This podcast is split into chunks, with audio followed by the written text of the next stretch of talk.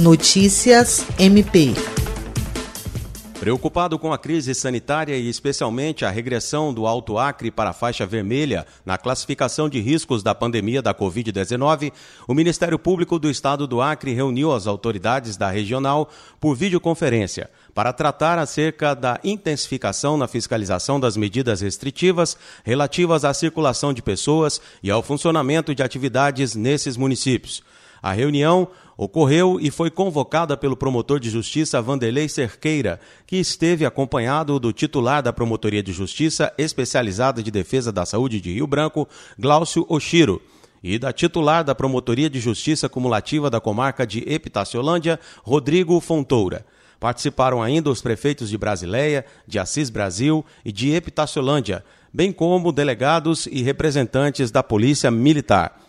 O MP ouviu os gestores a respeito da situação de cada município e das medidas que estão tomando, e fez ainda apelo para que realizem, por meio de vigilância sanitária, com auxílio das forças policiais, fiscalização mais efetiva, sobretudo nas vias principais, evitando assim surto maior e retardando prejuízos maiores aos serviços de saúde.